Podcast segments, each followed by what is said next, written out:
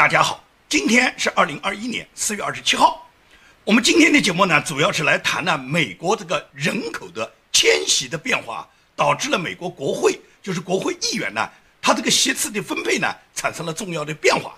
那么这是什么意思呢？就是美国国家人口普查局，它刚刚公布了二零二零年全美人口普查的一个初步结果。那么这个初步的结果呢，就明显可以看出，红州的人口大大的增加，兰州的人口大大的减少。那么为什么红州人口增加，兰州人口减少？跟去年的大选有百分之百的关系。也就是本来生活在兰州的人口，比方说纽约州的、加州的，他们在这个州里面就是生活不下去。生活不下去呢，原因有多种多样，除了政治上的选择，就是意识形态的选择，还有就是什么？还有就是这些大部分的兰州啊，他们在自己本州对本州的纳税居民啊，对他们盘剥的太厉害，让他们交更多的税，然后来养活那些大量的无业游民，养活大量的非法移民。在这种情况下，纽约州和加州它流失的人口最多。而流进人口最多的州呢，是那几个知名的红州，就是德克萨斯州和佛罗里达州。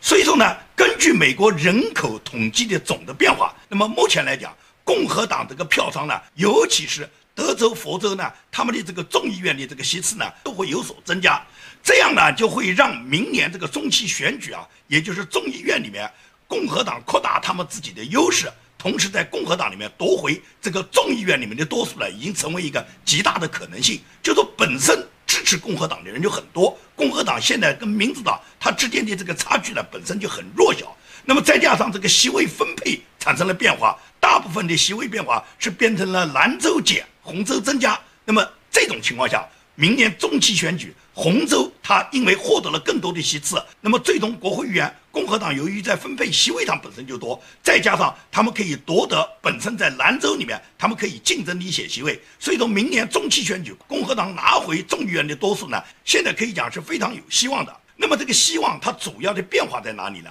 就是这次人口普查的数据啊，它直接影响美国联邦众议院在各州的这个数量席位的分配。到二零二二年美国中期选举时候呢，全美共有十三个州，它有七个众议院的席位呢要出现调整。那么调整的详细情况，我来跟大家报告一下，也就是德克萨斯州一下子就增加两个国会席位。佛罗里达州、北卡罗来纳州、科罗拉多州、蒙大拿州和俄勒冈州呢，都会各增加一个国会席位。这是指这个州它人口的增加，然后导致了这个州它自己的国会席位就多一个。那么有几个州的席位就要减掉。你比方说纽约州、加州、伊利诺伊州、密西根州、俄亥俄州、宾夕法尼亚州和西弗吉尼亚州，他们呢都各自会失去一个席位。那么这种情况下就变成了此消彼长了，也就是红州增加了。蓝州减少了，那么对于共和党明年这个竞选优势就大大增加了。尤其是加州，加州是美国人口最多的州，加州可以讲在它历史上一百七十年以来首次丢失了一个国会席位，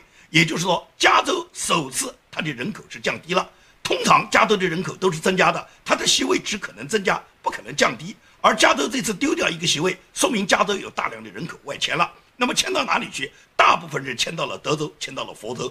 我想，大部分生活在加州的那些不满民主党对加州的统治、对加州的这种社会主义改造、社会主义变化的人，他们大量都会迁走嘛。马斯克就是最典型的嘛。马斯克是一个很孤傲的人啊，共和党劝他，马斯克是听不进去的。比方说，川普总统叫马斯克别到中国投资，马斯克就是要去。那么马斯克要去，川普劝不住啊。那么你说川普劝不住，共和党劝不住，是不是民主党能够劝得住马斯克？民主党马斯克也不料他，因为马斯克的企业本来大部分都是在加州，他在加州的时候，他当地所在的县就规定他马斯克的工厂不能开工，不允许他的工人上班。那马斯克跟民主党所管辖的他这个州县里面的这些官员们跟他们交流了以后，他们告诉马斯克肯定不允许上班。喝了马斯克就烦不了，就照样开工。马斯克就说：“如果违反了你们这个限制令，你们要抓，你们就把我马斯克抓起来吧。”所以说，马斯克就顶着民主党不允许他开工的命令，照样开工。那照样开工，民主党肯定要处罚他。所以马斯克一气之下，马斯克就把他自己的特斯拉，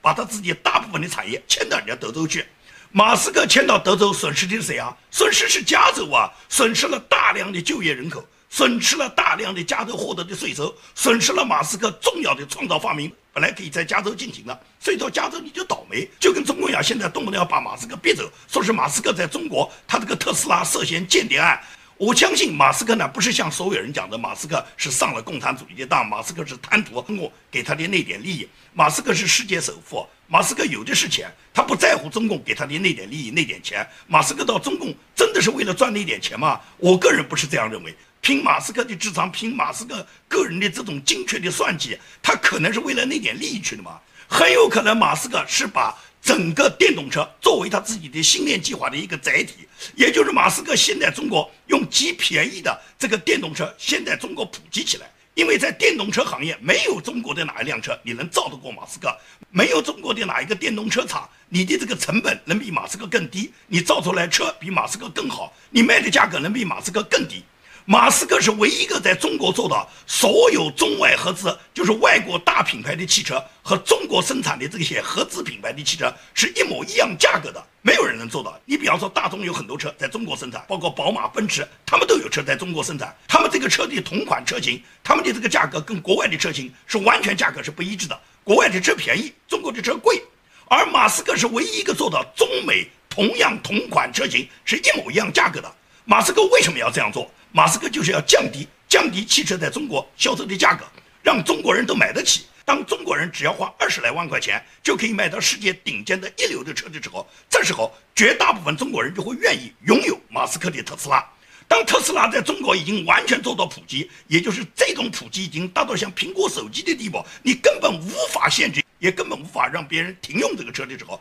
那时候马斯克不但在中国已经占领了所有的市场，所有的电动车行业已经完全以马斯克的规则、以马斯克的这个标准在执行的时候，也就是说特斯拉已经在中国完全普及以后，那时候马斯克他就可以把每辆车作为他星链的载体啊，马斯克的全球星链，他肯定是跟他特斯拉捆绑的，也就是特斯拉的车很容易接通他的星链计划，通过他的星链卫星可以无限制的上网，防火墙不就破掉了吗？马斯克没这个脑筋吗？马斯克肯定有这个脑筋，无非就是说，马斯克能想到的，共产党更能想到。共产党认为，马斯克的特斯拉将来就成了在中国所有移动的 WiFi 基站，变成了防火墙，被马斯克的特斯拉全部冲破以后，所以共产党害怕的是他的政权，他打击马斯克主要是打击这一点。其实马斯克真的是为那点利益吗？所以说我们应该算得到。所以马斯克在美国牛，共和党讲的话他不料共和党，民主党讲的话他也不撂民主党。但是共产党讲的话，你马斯克撂不撂？共产党无产阶级专政的铁拳一下子就打到你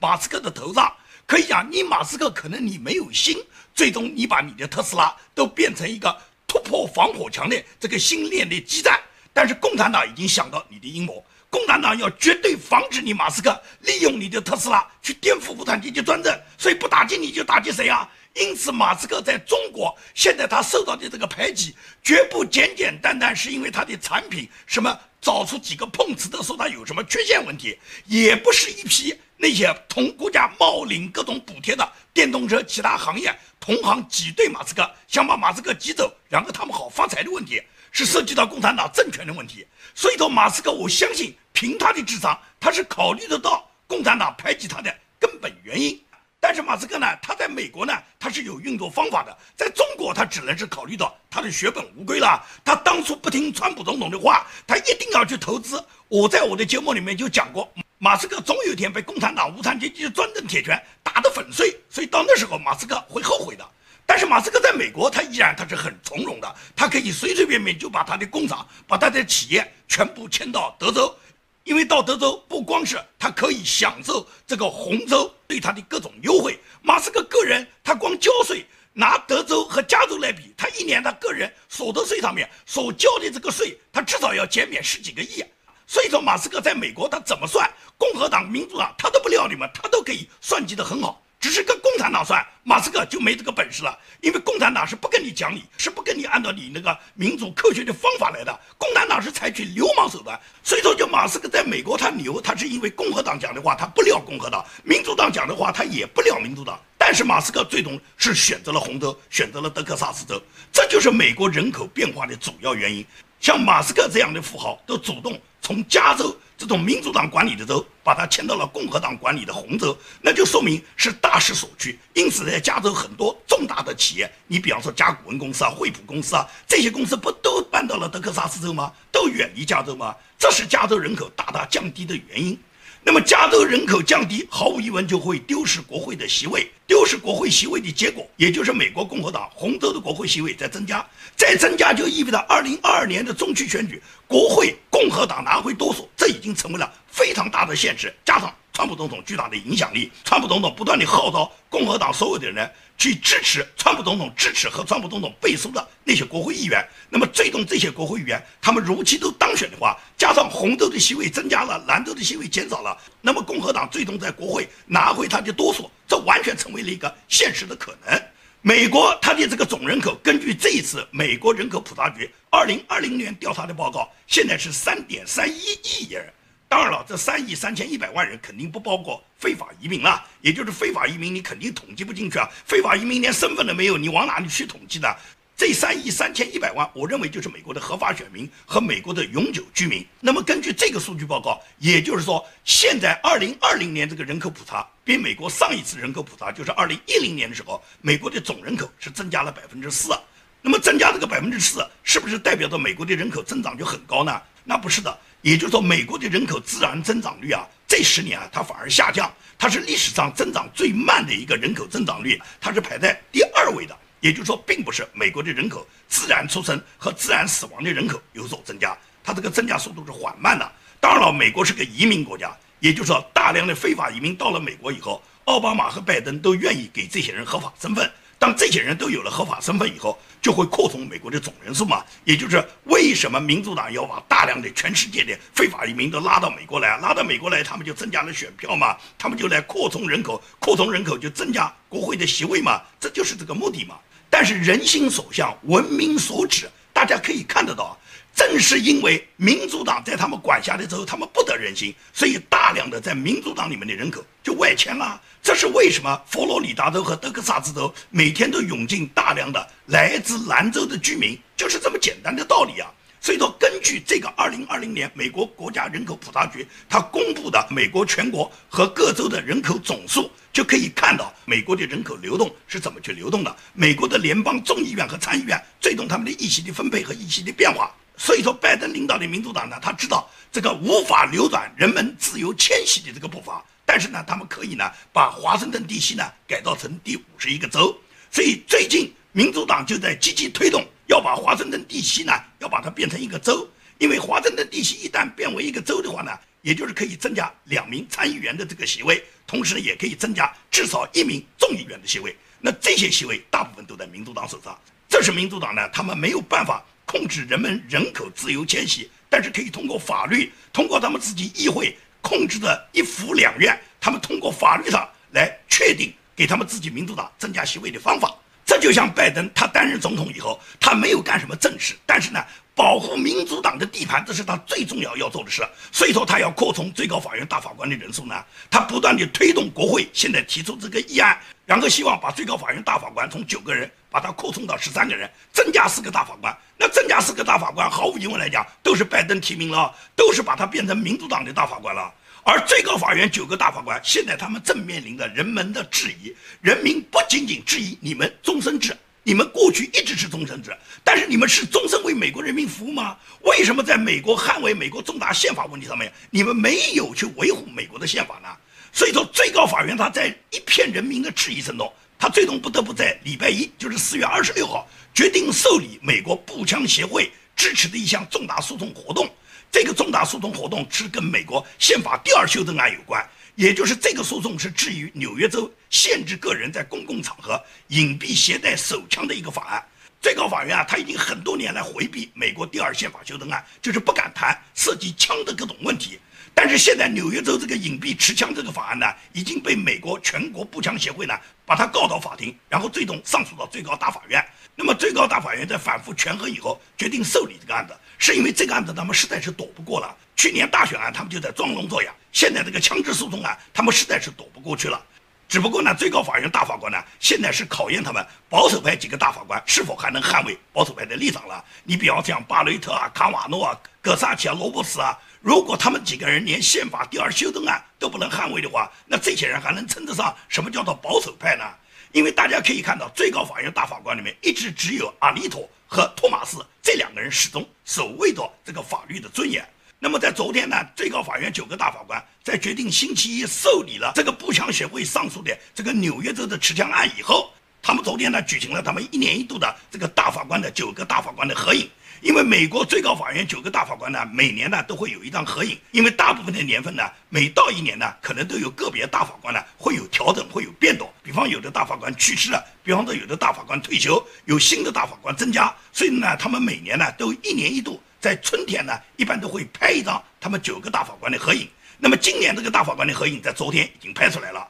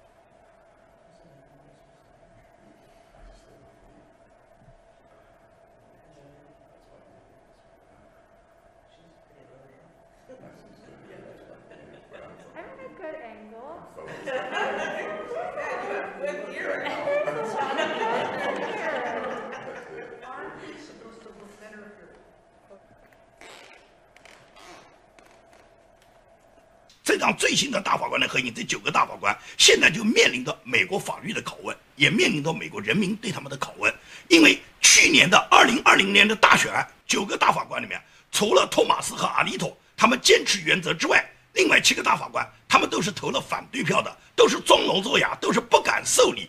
涉及到美国重大宪法问题的这些议案。所以说，大法官们如果还要人们对他们继续保持信任，保持人们对他们的尊敬，他们就必须要拿出他们的实际行动来捍卫美国的宪法嘛。现在亚利桑那州正在做着审计，那么这个审计案最终的结果，我们就要看最高法院大法官他们有没有勇气去纠正2020年大选里面所产生的各种问题。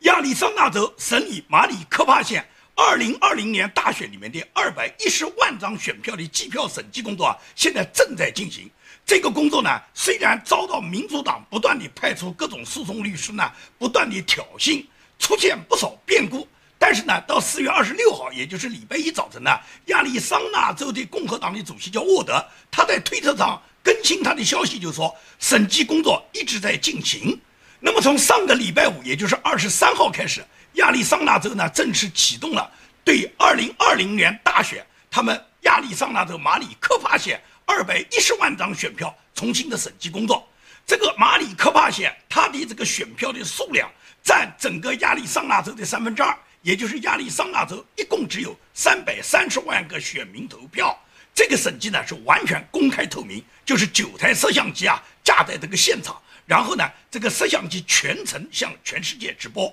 所有进场的工作人员任何人都不能携带手机和任何录音录像设备。只有参议院设置的对九个会场里面的大量的摄像机现场直播，让大家都看到整个现场里面的审计工作。那么这个审计呢是受到了民主党的极大干预的，也就是在审计开始的前一天，亚利桑那州民主党的律师呢，他以参议院共和党人没有适当的程序能够确保选票的安全性为由呢，提起了紧急诉讼，要求法官呢下令暂时停止审计。当时呢，马里科帕县高等法院的法官叫库里，库里就表示，为了保护选民的信息，他将下令暂时停止审计工作到礼拜一为止。但是前提条件就是亚利桑那州的民主党他必须要支付一百万美元的保证金。那么这个呢是遭到了亚利桑那州民主党的拒绝，所以说呢，法官就下令二十六号就是礼拜一继续开始审计。那么这场审计被当地议会称之为美国式审计。它是由一个立法机构，就亚利桑那州参议院决定进行的，由数以百计的无党派的志愿者在手工计算选票，这些人都接受了背景调查，接受了培训，每个人都是安全保障到位，所有的选票处置都是安全的，所有入场的工作人员，不管你是计票人员、审核人员还是监督人员，你都不能携带任何手机和录音录像设备，只有参议院设置的这个向公众转播的公开的摄像机。向大家去全程直播了整个审计的现场，也就是这两百二十万张选票里面，最终进行审计后才会得出一个科学的结果，一个公正的结果。而这个结果很可能和去年大选是完全不一样的，因为去年亚利桑那州拜登领先的这个选票只有一万一千七百张，而目前是有两百二十万张选票在重新审计。这个里面只要能有两万张选票和拜登所赢得的数字不符，那么就说明去年大选的结果亚利桑那州是出现问题了。那么本次审计呢是亚利桑那州参议院他主持进行的，经过了当地法官的认可，也就是在今年二月二十六号，法官呢正式裁定亚利桑那州参议院它具有监督权，马里科帕县必须向参议院提供两百一十万张去年十一月三号总统大选的所有选票，并允许州参议院。对选举设备呢进行了进一步的审计，那么这个审计正在进行，审计的结果呢，最终的审计结果按照参议院公布的这个数据呢，可能要到下个月中旬左右才能全部公布，才能全部计票结束。那么计票结束以后，当这个审计结果和去年大选他们投票结果不一致的话，那么他最终就有可能由共和党提起诉讼。那么亚利桑那州本地的高级法官可以给这个去年大选做出一个新的判决。这个判决如果民主党不服气，会上升到最高法院。那么最高法院九个大法官要不要审理？按照最高法院九个大法官，他们是拒绝审理跟去年大选有关的任何案件的。如果他们退回这个案子，那么也就是亚利桑那州他们本地法官最终的裁决就是最终的决定了。所以这件事情呢，实际上是去年大选他选举诉讼的一个延续。那么这个延续会产生一个什么结果？我们根据最后的结果再跟大家汇报。这两天大家都看到印度的疫情呢爆发的非常厉害，大量的印度人呢不断的死亡。美国驻印度的外交人员也有两个人死亡，并且美国驻印度的其他外交人员有一百多人呈阳性。到了这个时候，印度已经大面积的爆发各种死亡，而且很多来不及烧啊，正规的火葬场排队都烧不进去啊。我们在网上看到的视频。很多人把这些因病死去的亲人，把他们包裹好以后，最终没有办法送到殡仪馆，最终他们只能是在野外的那种临时火化场，然后去把它火化。也就是印度首先是人口大国，第二个这两天疫情急剧增加以后，印度呢，它这个疫情呢就造成了非常大的恐慌情绪。在这时候，拜登都没有进航印度，那么拜登为什么不进航呢？川普去年他进航的时候，所有人都骂他，说他进航不应该。现在拜登什么都不做，你是等着美国被印度然后再次传染上，然后把祸水你再引到川普头上吗？因为大家都知道，印度有大量的人是居住在美国的，这些人还有很多亲戚都在印度。那么那些人如果感觉到他们疫情非常厉害的话，他们有可能会往美国跑。但是呢，这个美国呢，拜登呢，他是没有停航印度。也就是说，印度每天源源不断的大量的航班到达美国，那么有没有可能给美国带来疫情新的增加呢？川普总统去年是及时停航的，在中国疫情大面积爆发之后，川普是立即停航，只是川普没想到欧洲会带来大量的疫情进入美国啊，因为源头在中国嘛，川普只会停掉中国嘛，而印度现在爆发大面积的感染，那拜登做什么呢？所以拜登根本就不做，而印度这种大面积的爆发。中共呢很开心，幸灾乐祸啊！新华社居然发文说挑衅中国的下场，我不知道新华社讲这个话，你是要表达什么？是你准备下毒吗？还是你已经下了毒？什么叫挑衅中国的下场？难道印度爆发大规模这个瘟疫，是因为他挑衅了你中国，你中国去下的毒吗？所以中共新华社这个话，你去看，他言下之意就是你一旦挑衅中国，我们就可以定点投毒，是这样的吗？所以中共已经到了这样的明目张胆啊！世界上还有那么多发达国家不跟中共清算，很多这个民主国家的领导人不知道他们的脑子都是被驴踢了。中共难道还要自己写一份供词，告诉你们这个都是他们干的？那么每天都在演戏，每天都在围堵中共，搞了那么多军事演习干什么？为什么像中共这么邪恶的政权不去铲除它呢？他对全世界释放的那么多病毒，很明显他在祸害全世界。连他自己的新华社都说，印度现在大规模的瘟疫就是挑衅中国的结果，那就是你中国去释放你这个感染源，让人印度传染的吧？因为他挑衅了你中国嘛，这还不明的嘛？所以说，我觉得中共他就是此地无银三百两，他就是不打自招。对于中共这种悍然挑衅世界的行为，全世界都应当去惩罚他。好，今天的节目就跟大家做到这里，谢谢大家。